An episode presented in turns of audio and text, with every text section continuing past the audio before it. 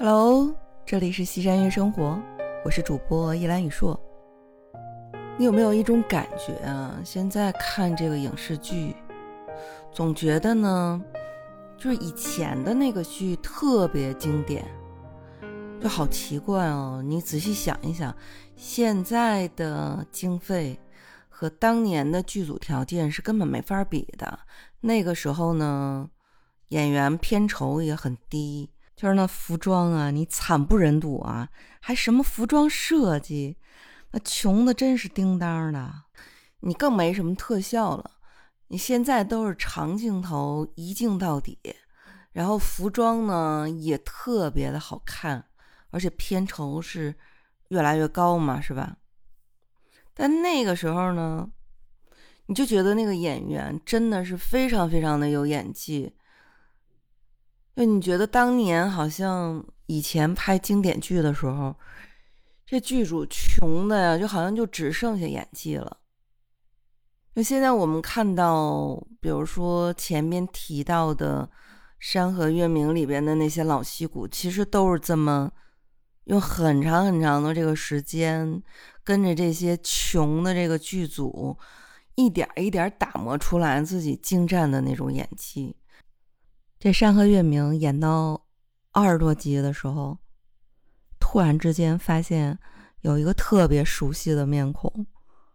你在赞叹陈宝国老师殿堂级表演的时候，然后你突然之间发现，哦，成年的朱允文居然是他现实当中的儿子，自己亲儿子在剧里边管自己老子叫爷爷。天哪，他又带着孩子。来演戏了，这应该是他跟他儿子搭的第十一部戏了。真是父母之爱子，这谓之计深远。这付出的真的是太多了，太不容易了。以前做演员的这个父母根本不会让自己的孩子去当演员，因为以前剧组条件太差了。按理说这么好的资源。然后这么好的一个老爹，又生在艺术之家里边，这儿子总得有一些艺术细胞吧？陈宝国的这个儿子演的这个朱允文，扮演的建文帝登基之后，然后一直到朱棣打到。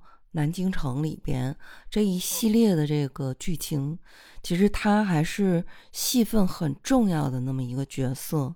可是呢，你就觉得说，好像他想把这个角色演绎的稍微出神入化一点。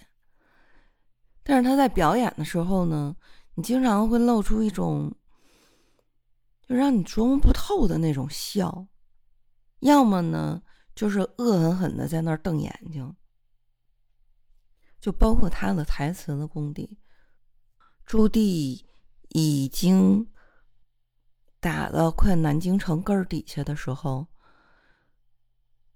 就作为一个帝王，他发出了如下的这个感叹：“啊，你听听这台词儿，全军覆没，全军覆没。”将近十万人吧，怎么会在一夕之间便被扫荡的干干净净？啊！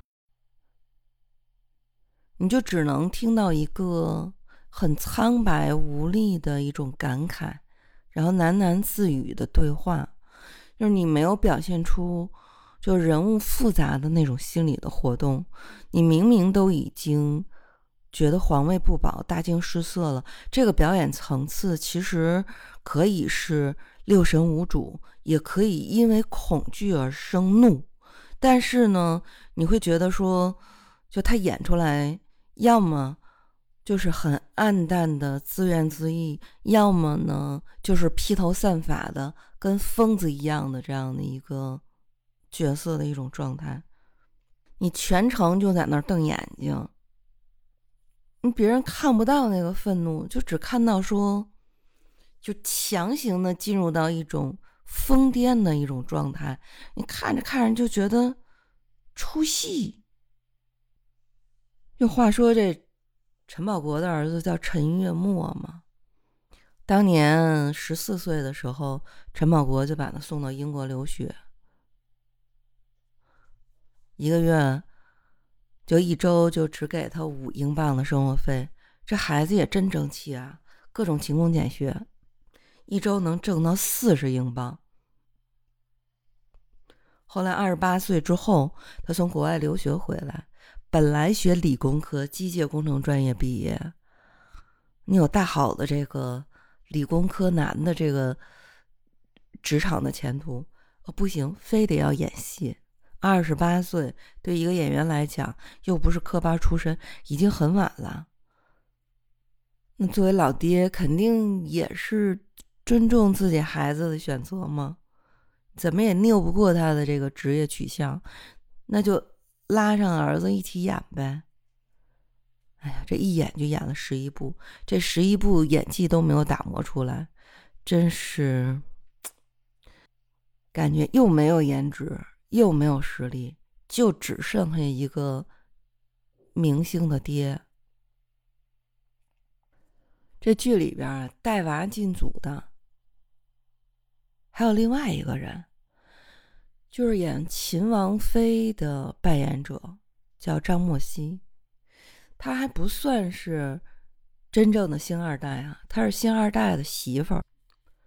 另外的一个老戏骨，张丰毅的儿子张博宇的妻子，他演的这秦王妃，哎，就是我们打小读的金庸的武侠小说里边《倚天屠龙记》的赵敏的原型，王保宝的妹妹。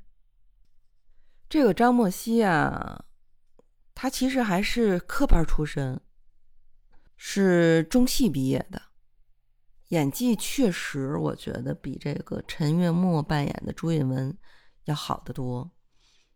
当然呢，这婆婆吕丽萍也给他找了很多，就是影视的这个资源，当年带着他一起出演了《让生活充满阳光》。但实际上，他最终出名呢，是跟那个靳东一起拍了《外科风云》。说实话，就他有一段秦王妃被识别这个探子的身份之后，被圈禁起来，在高墙里边，就是他在那个院子里边听到秦王呼唤他的这个声音。然后那种复杂的情绪的叠加，嗯，包括人走了之后一一段的那种无实物的这样的一个表演，就整个日常的生活的场景，包括他对秦王的这样的一个思念，我觉得演出了一个科班演员应有的这样的一个水平。当然啊，里边那么多老戏骨，那么多演员。去参加这一部影视剧作的一个创作，你剧里边有一两个所谓的关系户也是挺正常的。归根结底，啊，说句到家的话，演员你最终是要靠作品说话的。你是金子，你早晚会发光。